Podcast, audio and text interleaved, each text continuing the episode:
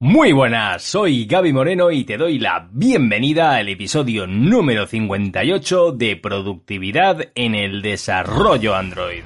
El podcast donde hablamos sobre qué puedes hacer para ser una desarrolladora o desarrollador Android más eficaz y eficiente. Te contamos técnicas, hábitos, herramientas, conceptos, tips y todo aquello que te va a hacer crecer sí o sí. Porque hay algo que todos tenemos en común y es que el día dura 24 horas. Como inviertas o gastes este tiempo, es cosa tuya.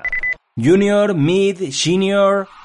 Y antes de comenzar, tengo una primicia que contarte, y es que después de la primera formación en fase beta, ahora sí que sí hemos lanzado el plan Impulso Android, una formación en la que darás un paso de gigante en tu carrera profesional como desarrollador Android. Si te interesa pegar un subidón profesional y alcanzar antes tus objetivos, bueno, ¿y a quién no? Visita gabimoreno.soy barra plan guion impulso guion Android, donde tienes todos los detalles. Y ahora sí que sí, vamos a por el tema de hoy. Seguro que en alguna ocasión te has hecho esta pregunta y es ¿qué significa ser desarrollador junior, mid o senior? Quédate hasta el final del episodio porque te voy a decir un link en el que te podrás evaluar tú mismo o tú misma si es que no lo has hecho ya. Continuamos. Fácilmente también es posible que te hayas preguntado en qué estadio te encuentras tú, si junior, si mid, si senior. Incluso es probable que la respuesta de esto haya ido cambiando con el tiempo. Y voy a ir aún más allá y puede que en algún momento tú ya te hayas sentido como mid o senior y con el paso del tiempo, cuando ya sí que realmente has llegado a ser ese mid o ese senior, te has dado cuenta que cuando tú lo pensabas realmente mm, no era del todo así, ¿no? Porque aún no tenías los conocimientos que te hacían falta para tener ese, mm, know-how sobre esto. Bueno, eh, también me gustaría tener en consideración que lo que te voy a contar no son más que, que etiquetas, esto de junior, de mid, de senior, y son bastante abstractas en muchas ocasiones, aunque, bueno, hay veces que se van a poder acotar un poco. Ahora bien, depende del tipo de trabajo que desempeñes, el tipo de compañía o incluso puede que el tiempo que lleves en cierta empresa, pueden haber unos criterios u otros.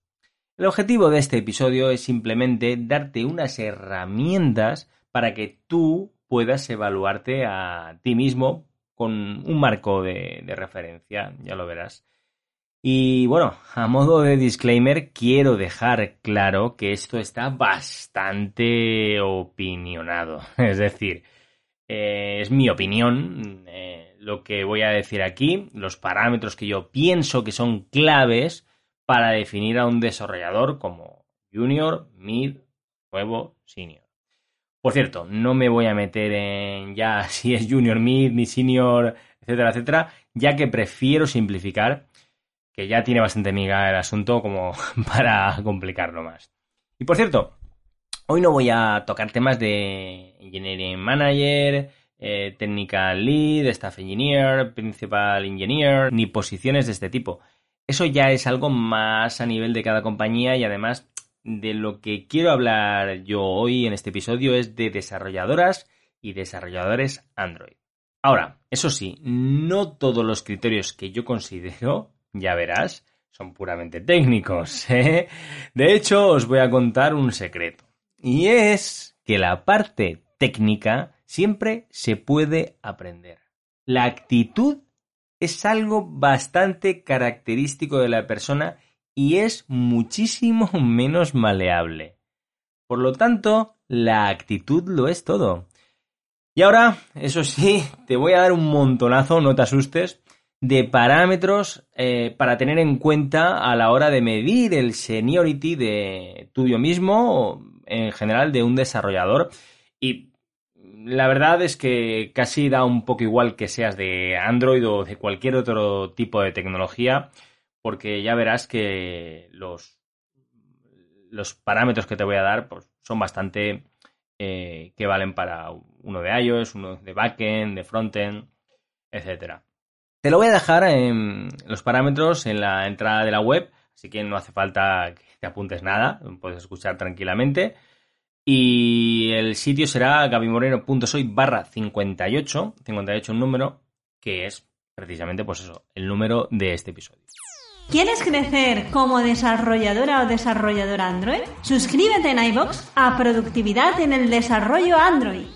Pues vamos a ello. Te voy a contar los parámetros, los criterios a tener en cuenta para medir la seniority de un desarrollador. Y ahí van. Habilidades de equipo. Colaboración activa en los canales de comunicación. Participación activa en las reuniones. Ayudar a tus compañeros. Tener una actitud de facilitador Preguntar antes de suponer. Conocimiento de Agile. Capacidad de hacer estimaciones de funcionalidades de cierto tamaño. Saber trabajar de manera asíncrona. Saber trabajar en remoto. Escribir épicas e historias de usuario. Documentar aquello que por su naturaleza lo requiera. Accountability Ownership. Capacidad de confianza en los miembros de tu equipo. Saber delegar. Dar feedback de manera asertiva. Recibir feedback con talante. Espíritu de crecimiento. Y saber decir que no cuando hay que decir que no. Continuamos con las habilidades de producto. Ser un miembro más del equipo de producto. Tener foco en crear impacto. Participar desde el minuto cero en la ideación de nuevas funcionalidades. Capacidad tanto de abrir debates interesantes en reuniones como de comprometerse con las soluciones acordadas, estemos de acuerdo o no. Capacidad de poder expresarse con claridad a compañeros que no sean programadores, ponerse en la piel del usuario. Y basarse en datos en lugar de meras intuiciones. Y por supuesto, un desarrollador también tiene que tener habilidades técnicas. Vamos a ello. Dominio del framework sobre el que se trabaja, Android o el que sea Máster en arquitectura del software. Conocimiento y uso de patrones. Know-how de ingeniería en general. Identificación de errores. No reinventar la rueda. Balance entre trabajar sobre deuda técnica o la creación de nuevas funcionalidades. Habilidad para decidir soluciones de mayor o menor complejidad en función del tiempo de vida estimado de la feature. Involucración en mejoras técnicas sobre el proyecto en el que trabajas. Resolver tareas de cierto nivel de complejidad de manera autónoma. Darle vueltas a un desafío antes de pedir ayuda. Pedir ayuda cuando uno ve que está atascado. Velocidad de desarrollo de funcionalidades. Transmitir conocimiento a tus compañeros, escribir código legible para terceros, conocimiento y aplicaciones de estándares de código, inyección de dependencias, aplicación de los principios SOLID, Clean Architecture, threading, añadir testing al código, saber qué puntos son más o menos importantes para cubrir mediante tests. Buen uso de las pull requests como herramienta de mejora continua. Probar de manera manual lo que se implementa antes de que llegue a manos de otros. Introducir el menor número de bugs posibles a producción. Resolución de bugs ownership sobre la resolución de crashes en producción, resolución de memory leaks, unit testing, integration testing, UI testing y por supuesto end-to-end testing. Conclusión, yo no me preocuparía demasiado por las etiquetas, que si junior, que si mid, que si senior, y lo que me centraría es en estar siempre, siempre creciendo, en mejorar tus habilidades. Y como te contaba al empezar, te voy a decir el link donde hacer una autoevaluación de tu nivel actual.